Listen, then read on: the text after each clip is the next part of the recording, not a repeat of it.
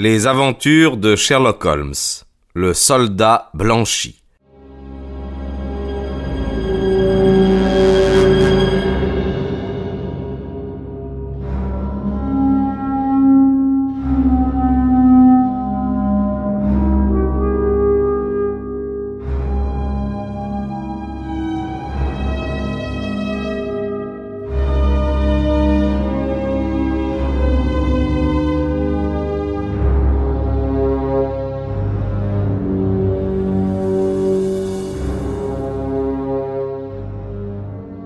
Oui, monsieur, c'est tout, monsieur Godfrey, cela. Il a toujours été courageux.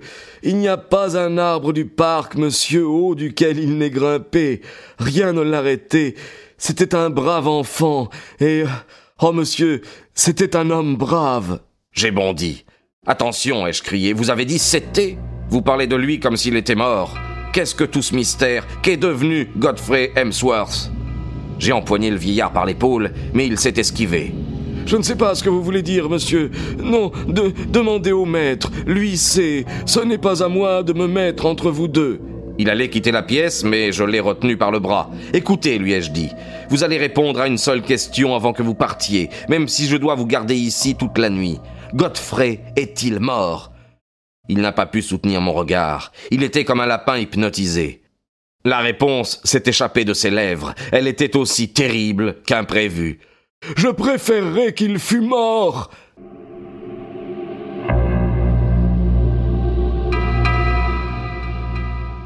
Il a crié cela, s'est libéré et s'est précipité hors de la chambre. Vous devinez, monsieur Holmes, dans quel état d'esprit je suis retourné à mon fauteuil. La phrase du vieillard ne me semblait pas offrir beaucoup d'explications. D'évidence, mon pauvre ami avait été impliqué dans une affaire criminelle ou du moins infamante qui mettait en cause l'honneur de la famille. Le colonel avait fait partir son fils pour le cacher au reste du monde de peur qu'un scandale n'éclatât. Godfrey était assez aventureux. Il se laissait facilement influencer par son entourage. Sans doute était-il tombé entre de mauvaises mains qui l'avaient entraîné. Ça l'affaire dans ce cas. Néanmoins, mon devoir me commandait de le retrouver, de l'aider. J'étais en train de réfléchir quand j'ai tourné la tête. Godfrey Hemsworth est apparu devant moi. Mon client s'interrompit en proie à une émotion profonde. Poursuivez, je vous en prie, lui dis-je. Votre problème présente quelques données tout à fait particulières. Il était de l'autre côté de la fenêtre, monsieur Holmes, dehors, et il collait la tête contre le carreau. Je vous ai dit que j'avais contemplé la nuit. Ensuite, j'avais laissé les rideaux partiellement ouverts. Sa silhouette s'est encadrée dans leur entrebâillement. La fenêtre était une porte-fenêtre. Je pouvais donc le voir en entier. Mais c'est sa figure qui m'a frappé. Il était mortellement pâle. Jamais je n'ai vu d'homme aussi blanc. Je suppose que les fantômes doivent avoir cette blancheur. Mais ses yeux me regardaient, et c'étaient des yeux d'homme vivant. Quand il a vu que je le regardais à mon tour, il a fait un bond en arrière et il a disparu dans la nuit.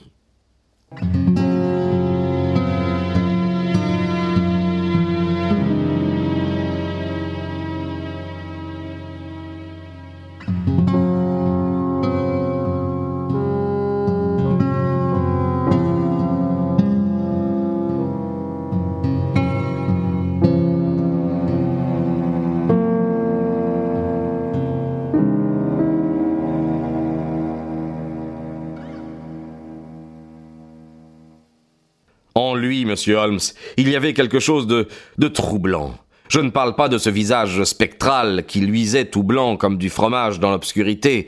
Je pense à une impression plus subtile, à quelque chose de, de furtif, de sournois, de, de coupable. Quelque chose qui n'avait rien à voir avec le garçon franc et viril que j'avais connu. Je suis demeuré là, stupide, horrifié. Mais quand on a joué au soldat pendant deux ans avec le frère Boer comme partenaire, on ne perd pas longtemps la tête et on réagit promptement. À peine Godfrey avait-il disparu que j'étais devant la fenêtre. La croisée fonctionnait mal et j'ai eu du mal à l'ouvrir.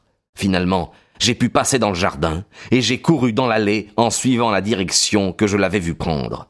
L'allée était longue et la lumière pas trop bonne, mais il m'a semblé apercevoir quelque chose qui se déplaçait devant moi.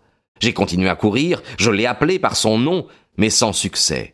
Quand je suis arrivé au bout de l'allée, je me suis trouvé à un croisement. Plusieurs sentiers conduisaient dans diverses directions à des dépendances. Je suis resté hésitant. C'est alors que j'ai entendu distinctement le bruit d'une porte qui se fermait.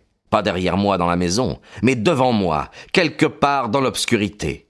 Assez distinctement, en tout cas, pour que je sois sûr, monsieur Holmes, que je n'avais pas été le jouet d'une hallucination.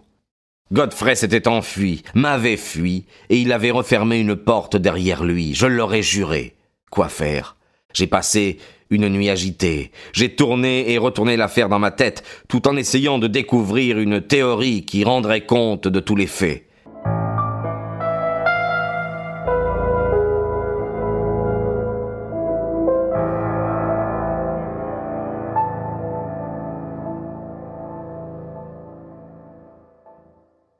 Le lendemain, j'ai trouvé le colonel plus conciliant, et comme sa femme observait que dans le voisinage certains endroits ne manquaient pas d'intérêt, j'ai saisi cette occasion pour demander si je ne pourrais pas, sans les déranger, passer chez eux une autre nuit.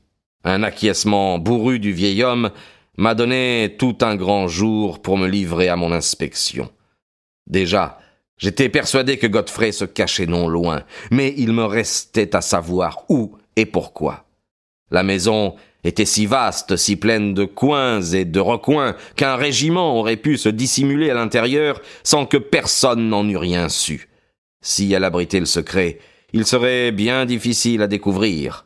Mais la porte que j'avais entendu se fermer n'était certainement pas une porte de la maison. Je devais donc explorer le jardin. Exploration qui s'annonçait aisée, car mes hôtes avaient leurs occupations et me laissaient libre de me promener à mon gré. Il y avait plusieurs petites dépendances, mais au bout du jardin se dressait un bâtiment isolé assez important, assez grand, pour servir de résidence à un jardinier ou à un garde-chasse. Ne serait-ce pas sa porte que j'avais entendue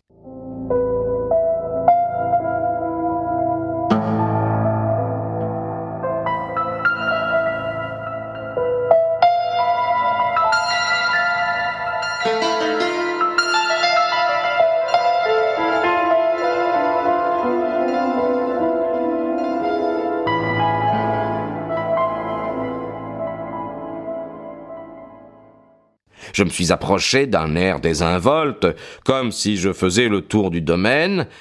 Sur ces entrefaites, un petit homme barbu et alerte, en habit noir et chapeau melon, pas du tout le type jardinier, est apparu sur la porte. À mon étonnement, il l'a refermée derrière lui, à clé, et il a mis la clé dans sa poche. Puis il m'a dévisagé non sans surprise. Vous faites un séjour ici? m'a-t-il demandé. J'ai expliqué qui j'étais et j'ai dit que j'étais un ami de Godfrey. C'est bien dommage, ai-je lancé négligemment, qu'il soit parti en voyage. Il aurait été heureux de me voir. Sûrement, c'est bien vrai, m'a-t-il répondu d'une manière un peu hypocrite. Mais sans doute reviendrez-vous à une époque plus propice. Là-dessus, il s'est éloigné. Quand je me suis retourné, j'ai remarqué qu'il était resté à me surveiller, à demi caché par les lauriers qui formaient un massif au bout du jardin.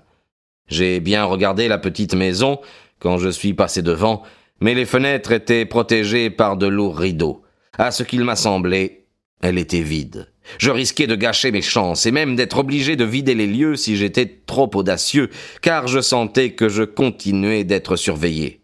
Je suis donc rentré en flânant à la maison et j'ai attendu la nuit avant de reprendre mon enquête.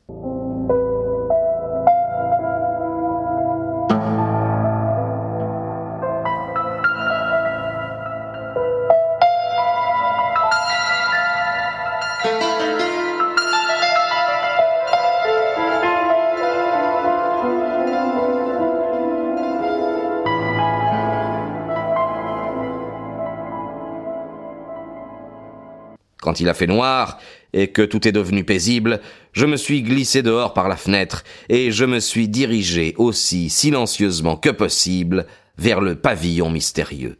Je vous ai dit qu'il y avait aux fenêtres de lourds rideaux, mais en plus, les volets avaient été fermés. À travers l'un d'eux, cependant, brillait une lueur qui a retenu mon attention. J'étais en veine. Le rideau n'avait pas été tout à fait tiré, et dans le volet une fente me permettait de voir l'intérieur de la pièce. C'était une pièce euh, assez gaie, avec une grosse lampe et un bon feu. En face de moi était assis le petit bonhomme que j'avais vu le matin. Il fumait la pipe et lisait un journal. Hum, Quel journal demandai-je? Mon client parut ennuyé par cette interruption. Quelle importance Une importance extrême. Réellement, euh, je n'y ai pas fait attention. Peut-être avez-vous remarqué s'il avait le format d'un quotidien ou d'un hebdomadaire Maintenant que vous m'y faites penser, il n'était pas d'un grand format. C'était peut-être le spectateur, mais j'ai eu peu de temps à perdre pour de tels détails, car un deuxième homme était assis le dos à la fenêtre, et j'aurais juré que ce deuxième homme était Godfrey. Je ne distinguais pas son visage, mais je connaissais suffisamment la courbure de ses épaules. Il s'appuyait sur son coude dans une attitude de grande mélancolie, le corps tourné vers le feu. J'étais en train de me demander ce que je devais faire, quand on m'a tapé brusquement sur l'épaule. Le colonel Hemsworth était à côté de moi. Par ici, monsieur, a-t-il commandé à voix basse. Il a marché sans ajouter un mot jusqu'à la maison, et je l'ai suivi dans ma chambre. En passant dans le vestibule, il avait pris un réveil. Il y a un train pour Londres à huit heures et demie. Le cabriolet sera devant la porte à huit heures. Il était blanc de rage. En vérité, je me sentais moi-même dans une situation si fausse que je n'ai pu que balbutier quelques excuses incohérentes en arguant de mes inquiétudes pour mon ami. L'affaire ne souffre pas de discussion, m'a-t-il répondu d'un ton sec. Vous avez commis une intrusion indigne dans notre vie privée. Vous avez été accueilli comme un invité, et vous vous êtes conduit comme un espion. Je n'ai rien à ajouter, monsieur, sinon que je désire ne jamais vous revoir.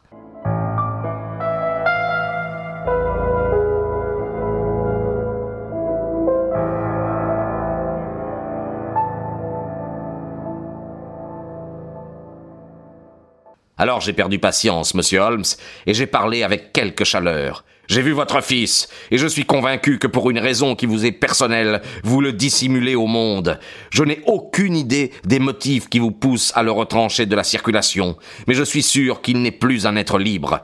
Je vous avertis, colonel Hemsworth, que tant que je ne serai pas rassuré sur la sécurité et le bien-être de mon ami, je n'épargnerai aucun effort pour élucider le mystère et je ne me laisserai intimider ni par une parole, ni par un acte. Le vieux bonhomme m'a lancé un regard diabolique et j'ai cru qu'il allait me sauter dessus. Je vous l'ai dépeint comme un vieux géant tout en os. Bien que je ne sois pas une mauviette, j'aurais eu du mal à lui tenir tête. Après un dernier regard furieux, il a pivoté sur ses talons et il a quitté ma chambre. Pour ma part, j'ai pris le train de huit heures et demie avec l'intention d'aller tout droit chez vous et de solliciter conseil et assistance. Tel fut le problème que m'exposa mon visiteur. Il présentait, comme l'a déjà compris le lecteur attentif, de sérieuses difficultés, car le choix des moyens était limité pour trouver la solution. Élémentaire il l'était, certes. Il comportait pourtant quelques détails neufs et intéressants, en l'honneur desquels il me sera pardonné de l'avoir exhumé de mes archives.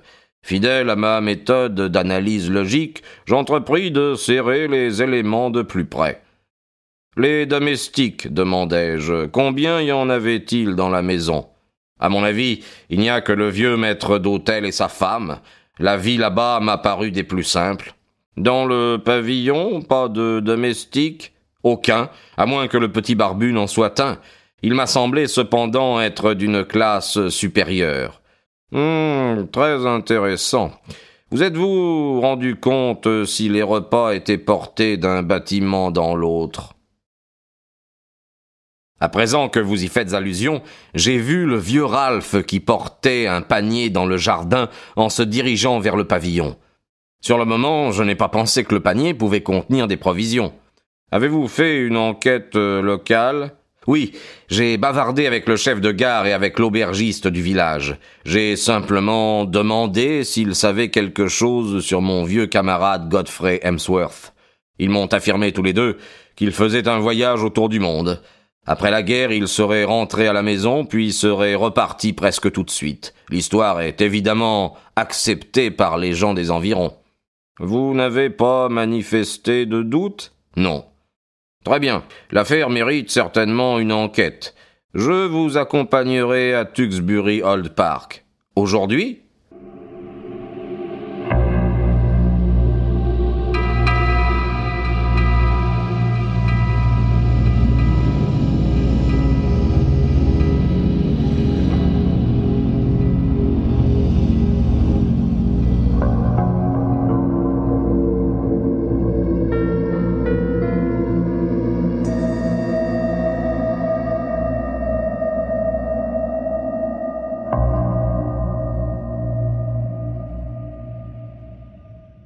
Il se trouvait qu'à l'époque j'étais en train d'éclaircir le mystère qui, une fois élucidé, compromit si gravement le duc de Greyminster. J'avais aussi reçu mandat du sultan de Turquie de me livrer à une opération que je ne pouvais négliger sans de sérieuses complications politiques. Ce ne fut donc pas avant le début de la semaine suivante, comme me le confirme mon agenda, que je pus partir en mission dans le Bedfordshire, en compagnie de M. James M. Dodd. Sur notre route vers Euston, nous prîmes en charge un gentleman grave et taciturne à cheveux gris avec lequel j'avais procédé à divers arrangements préalables. Je vous présente un vieil ami, dis-je à Dodd. Il est possible que sa présence s'avère tout à fait superflue, à moins qu'elle ne soit au contraire capitale. Il n'est pas nécessaire d'en dire plus long dans l'état actuel des choses.